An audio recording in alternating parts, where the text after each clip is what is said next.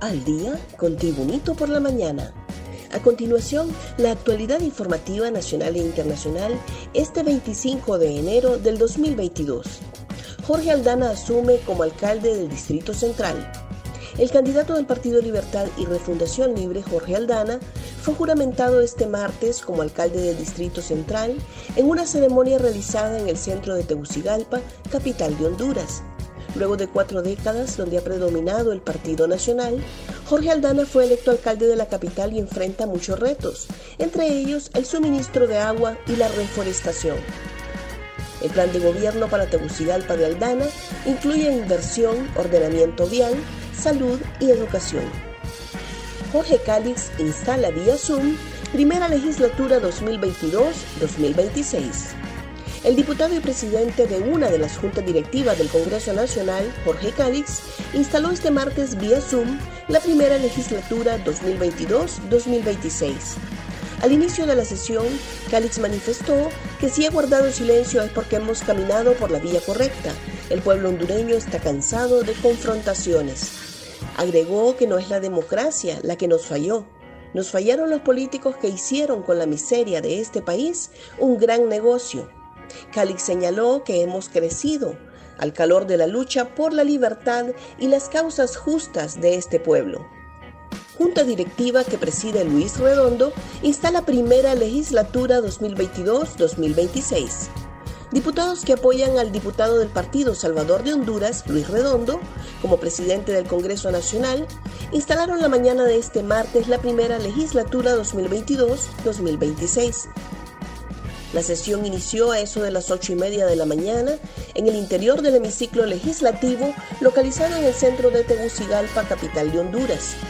Desde tempranas horas de la mañana los congresistas comenzaron a llegar al lugar y ocupar sus curules, mientras que simpatizantes del Partido Libertad y Refundación Libre se encontraban desde anoche en las afueras expresándoles su apoyo.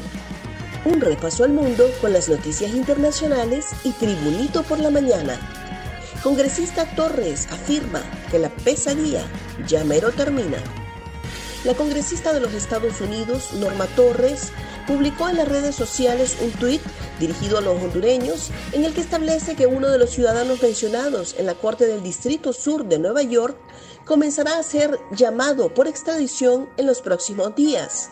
La demócrata, originaria de Guatemala, describió en su cuenta de Twitter que se encontraba orando por el pueblo hondureño y pidió paciencia, asegurando que la pesadilla ya mero termina.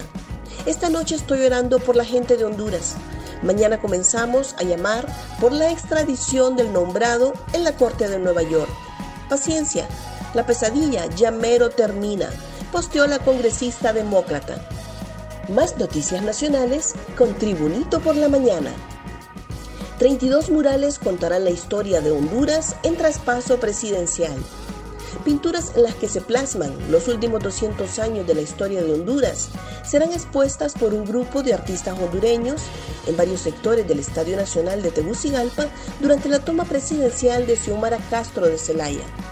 Uno de los artistas plásticos que participará en esta actividad es Marco Antonio Bonilla, también diseñador de joyas, quien comenzó a pintar desde el 2009 y cuenta con 10 exposiciones internacionales en España, Colombia, la India, Turquía y Estados Unidos. Ahora podrá exponer su arte en los alrededores del estadio. Fiscalía presenta pericia forense y cruce de correos electrónicos en juicio de Bográn. El Tribunal de Sentencia Penal con competencia nacional en materia de corrupción continuó con el desarrollo del debate del juicio oral y público contra Marco Bográn y Alex Moraes, ambos acusados por dos delitos de fraude y dos de violación a los deberes de los funcionarios por el megafraude en la compra de siete hospitales móviles. El Ministerio Público continúa evacuando sus más de 70 medios de pruebas que acreditan el megafraude de Bourán y Moraes en la compra de siete unidades médicas con las que Inversión Estratégica de Honduras proyectaba mejorar la atención sanitaria ante la pandemia del COVID-19, lo que resultó ser un fiasco y abonó al trágico saldo de miles de fallecimientos. Identifican biomarcadores inmunológicos para la reinfección del COVID-19. El COVID-19, que se convertirá en un virus endémico a medida que surjan nuevas variantes, podrá ser más contagioso y escapar a la efectividad de las vacunas actuales. En ese contexto, hacer un seguimiento de los casos e identificar biomarcadores inmunológicos podría ser de gran ayuda.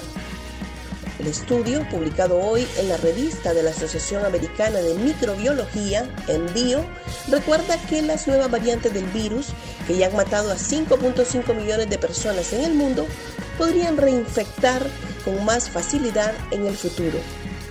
Gracias por tu atención. Tribunito por la Mañana te invita a estar atento a su próximo boletín informativo.